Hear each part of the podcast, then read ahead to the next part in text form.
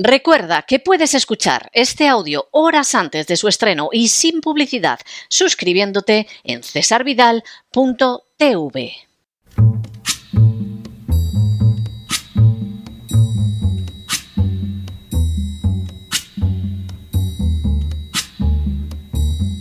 La voz con César Vidal, desde el exilio. When the night has come and the land is dark and the moon is the only light we'll see. No, I won't be afraid. Oh, I won't be afraid just as long as you stand, stand by me. Muy buenos días, muy buenas tardes, muy buenas noches y muy bienvenidos a esta nueva singladura de La Voz. Soy César Vidal, hoy es el martes 7 de noviembre de 2023 y me dirijo a los hispanoparlantes de ambos hemisferios, a los situados a uno y otro lado del Atlántico y del Pacífico y como siempre lo hago desde el exilio.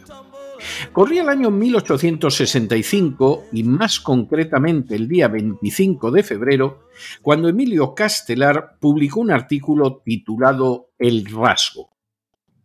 En el citado texto, Castelar censuraba una medida adoptada por la reina Isabel II poco antes. La reina se había ofrecido a vender el patrimonio real quedándose solo con el 25% de su valor, mientras que entregaba el 75% a la nación. Aquel hecho había provocado el entusiasmo de políticos y medios de comunicación que alababan la inmensa generosidad de la monarca. Pero como señalaba Castelar, el rasgo de la reina no pasaba de ser una estafa descarada, y era una estafa descarada porque el patrimonio real no le pertenecía a la reina, sino al Estado. Y lo que Isabel II pretendía era que se vendiera y quedarse con un 25% de lo que no era suyo, sino de la nación. La reacción del gobierno, ante lo que no pasaba de ser una revelación de la verdad, resultó fulminante. Castelar fue apartado de su cátedra sin que siquiera se le abriera el expediente reglamentario debido, y el rector de la universidad fue destituido. En paralelo, quedó fortalecida la posición del gobierno que había decretado poco antes que en la universidad no se pudiera enseñar absolutamente nada contrario a la religión católica ni difundir filosofías diferentes como podía ser el caso del clausismo. En protesta por estos hechos, la noche de San Daniel, estudiantes, obreros y miembros de los partidos demócrata y progresista convocaron una serenata en la Puerta del Sol para protestar por lo que consideraban un atropello.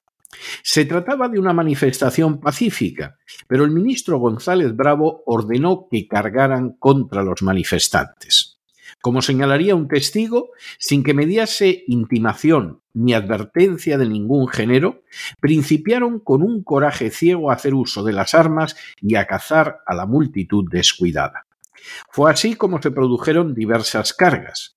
Los manifestantes se dispersaron por las calles cercanas e intentaron levantar barricadas, pero resultó imposible ante la actuación de la caballería, sumándose muertos y heridos. En apariencia, el gobierno se había impuesto y algunos personajes como Castelar no tardarían en marchar al exilio. Sin embargo, lo cierto es que el régimen estaba dando sus últimas boqueadas. A la reina le quedaban poco más de dos años antes de verse derrocada por una revolución popular. En las últimas horas hemos tenido nuevas noticias sobre la brutal e injustificada represión desencadenada ayer por la policía contra pacíficos manifestantes en Madrid. Sin ánimo de ser exhaustivos, los hechos son los siguientes. Primero, ayer la Audiencia Nacional decretó el procesamiento de Puigdemont en unión con otros golpistas catalanes por el delito de terrorismo. Segundo, en contra de lo anunciado y prometido en repetidas ocasiones a los ciudadanos, Pedro Sánchez ya ha manifestado que procederá a amnistiar a los golpistas catalanes. Tercero, el anuncio de la amnistía a los golpistas catalanes ha provocado la reacción en contra de la Asociación Profesional de la Judicatura y del Consejo General del Poder Judicial, que estiman que conceder esta impunidad a unos delincuentes causará una terrible erosión en el Estado de Derecho. Cuarto, a pesar del apoyo de la mayoría de las bases del Partido Socialista, de los nacionalistas catalanes y vascos y de Sumar, la mayoría de la población española es contraria a esta medida de carácter ilegal que concedería la impunidad a unos golpistas y que abriría el camino hacia un nuevo golpe perpetrado por el nacionalismo catalán. Quinto, en respuesta a la acción de Sánchez, ayer por la tarde tuvo lugar una concentración ante la sede central del Partido Socialista en la calle Ferrat de Madrid. La presencia de políticos fue muy escasa, circunscribiéndose a poco más que la de Santiago Abascal. Sexto, la concentración, tercera en estos días, a pesar de ser totalmente pacífica, fue reprimida de manera brutal y desproporcionada por la policía. Séptimo, de hecho, en contra de los protocolos de acción policial, la policía utilizó gases contra una manifestación pacífica en la que no se habían producido ni altercados ni actos de violencia. Octavo, en las imágenes se puede apreciar cómo agentes de policía utilizaron los gases sin que nadie los agrediera ni existiera peligro alguno de violencia. Noveno, Igualmente se puede ver cómo la policía lanzó botes de humo contra una multitud que no los atacaba ni realizaba el menor acto que justificara esa reacción. Décimo. Igualmente se puede apreciar en los vídeos cómo la policía lanzó pelotas de goma contra una multitud absolutamente pacífica. Un décimo. Igualmente se puede ver cómo la policía detuvo los vehículos en los que iba y descendió de ellos solo para golpear a manifestantes que ya se retiraban y que no estaban causando ningún daño. Duodécimo. Igualmente, hay que tener en cuenta que entre los primeros afectados por la acción de la policía se encontraban sobre todo ancianos y niños, de los que algunos tuvieron que ser objeto de atención médica. Décimo tercero. Igualmente hay que constatar que las fuerzas policiales causaron una decena de heridos. Décimo cuarto. El gobierno y sus terminales mediáticas inmediatamente acusaron al Partido Popular de convocar las concentraciones. Afirmaron de manera pública que había que impedir la próxima manifestación y motejaron a los manifestantes como facha borroca. Décimo quinto. De manera semejante, las furcias mediáticas situadas en el lado derechista de los medios han cargado contra los manifestantes, acusando a Vox de lo sucedido y afirmando que es culpable de la radicalización de los que protestan. Una vez más, ha quedado de manifiesto que quien paga manda. Décimo sexto. El uso de gases lacrimógenos contra los manifestantes ha despertado el rechazo de representantes de sindicatos policiales. Así, Alfredo Perdiguero, portavoz de Alternativa Sindical de Policía, ha mostrado su perplejidad por su uso, ya que Interior no suele permitir usar ni contra los radicales más violentos este tipo de instrumentos. Décimo séptimo. El Partido Popular se ha desmarcado de las concentraciones, señalando que pese a las mentiras de este gobierno, el PP no ha convocado concentración alguna en Ferraz y afirmando que es posible que algunas de las personas que se concentraron ayer ante la sede del Partido Socialista en noviembre de 2023 lo hiciera también ante la sede del Partido Popular en marzo de 2004. Décimo octavo. Desde el Partido Popular han señalado igualmente que ayer el gobierno del Partido Socialista obligó a nuestros agentes a tratar las personas que estaban en la calle como si fueran CDR. No lo eran. Y lo hicieron de manera injusta, suponemos que aplicando la vigente ley Mordaza. Y décimo noveno, la respuesta del Partido Socialista ante las declaraciones del Partido Popular ha sido que no vemos condenas ni a los ataques a las sedes, ni a los vivas a Franco, ni a los gritos contra la Constitución, el jefe de Estado y el presidente. No vemos apoyo a las fuerzas de seguridad del Estado que ayer casi ven superada su línea y en riesgo su integridad física. Y el primer párrafo lo dice todo. El PP jamás superó que los ciudadanos los enviaran a la oposición por mentir tras el peor atentado de la historia de España. Conclusión, no han aprendido nada en 20 años. Es el mismo PP que sigue diciendo que hay armas de destrucción masiva en Irak. Lo sucedido ayer en Madrid constituye un episodio vergonzoso que deja al descubierto el carácter, quién sabe si terminal ya, por el que atraviesa el sistema político español un conjunto de personas, entre las que había ancianos y niños, que se concentraron pacíficamente ante la sede central del Partido Socialista en Madrid, fueron objeto del lanzamiento de botes de humo, de gases lacrimógenos y de pelotas de goma para sufrir después cargas policiales e incluso la persecución por las calles cuando se retiraban, lo que concluyó con un resultado de una decena de heridos. No deja de llamar la atención que la policía que aguantó impertérrita el acoso, los insultos y la violencia de los golpistas catalanes, en este caso, sin embargo, se revolviera con una violencia y unos medios injustificados y desproporcionados contra una muchedumbre pacífica que se limitaba a expresar su horror ante la amnistía de unos delincuentes golpistas. En este episodio, que algunos considerarán quizá menor, aparecen con toda claridad circunstancias de enorme e innegable gravedad. La primera, que la policía que puede negarse a obedecer órdenes ilegales alberga no pocos tipos que están dispuestos a obedecer lo que sea porque en ello les va la promoción. Si ayer confinaron a millones de personas ilegalmente, hoy pueden arremeter no menos ilegalmente contra ancianos, y niños.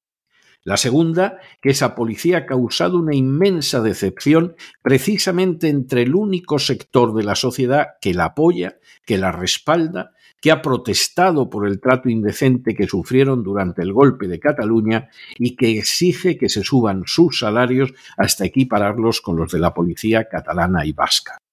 La tercera, que el responsable de esta actuación desproporcionada, el delegado del Gobierno en Madrid, Francisco Martín Aguirre, y el ministro del Interior, Fernando Grande Marlasca, no han dado la menor explicación por el despliegue de brutalidad policial y previsiblemente no lo darán amparados en la convicción de su impunidad.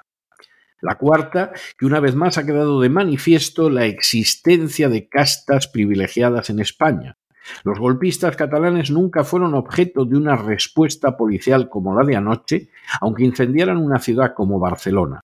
Y los terroristas catalanes van a ser también una vez más objeto de una amnistía. Los golpes, los botes de humo, los gases lacrimógenos y las pelotas de goma quedan reservados para los que se indignan ante la continuada destrucción del Estado de Derecho. La quinta es que resulta imposible seguir escudándose en el yo obedecí órdenes porque es precisamente la excusa histórica de todos los que han cometido atrocidades al servicio de un poder inicuo. La sexta es que tanto el Partido Socialista como el Partido Popular han actuado con su cinismo habitual.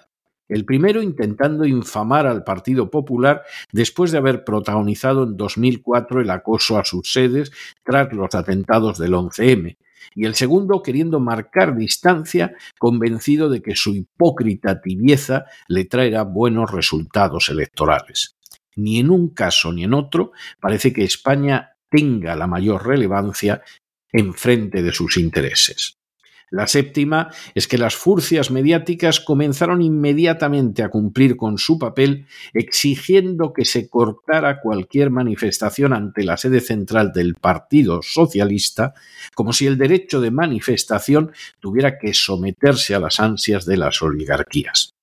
Y la octava es que muy probablemente nos hallamos ante una operación desprovista del menor escrúpulo moral en la que en cualquier momento podemos escuchar que los manifestantes utilizan a niños y ancianos como escudos humanos y por lo tanto es lícito partirles la cabeza, al igual que podemos contemplar una operación de falsa bandera en la que agentes provocadores infiltrados en medio de los manifestantes supuestamente justifiquen la violencia contra los que protestan así como las medidas excepcionales adoptadas desde el Gobierno para reprimir la libertad y a los españoles.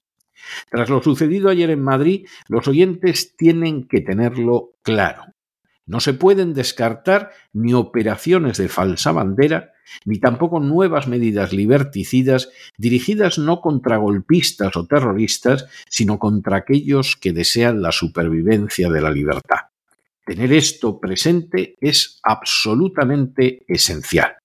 Si así sucediera, las furcias mediáticas de uno y otro signo aplaudirán y justificarán lo que pueda suceder siempre que sus pesebres permanezcan llenos. Y también, de ser así, quizá no estaríamos más lejos del final del régimen de lo que estaba de su conclusión el de Isabel II tras la noche de San Daniel. Esa noche en que los que estaban en la calle manifestándose por la libertad y la legalidad eran lo mejor de la nación, y los que los reprimieron dejaron de manifiesto hasta qué punto el sistema estaba ya podrido y en vías de desaparición.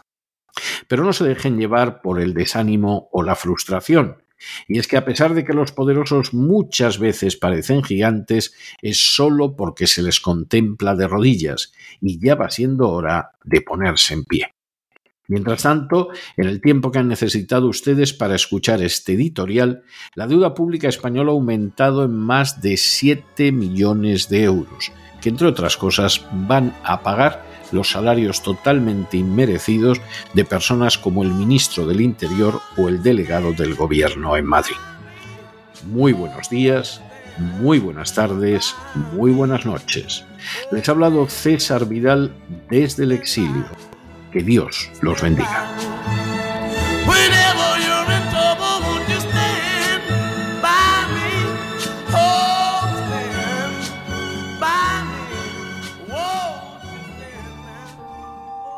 Esta sección está patrocinada por crowdfunding con el siguiente mensaje. Nuestro Señor Jesucristo, el único Dios verdadero, es misericordioso y nuestro Salvador.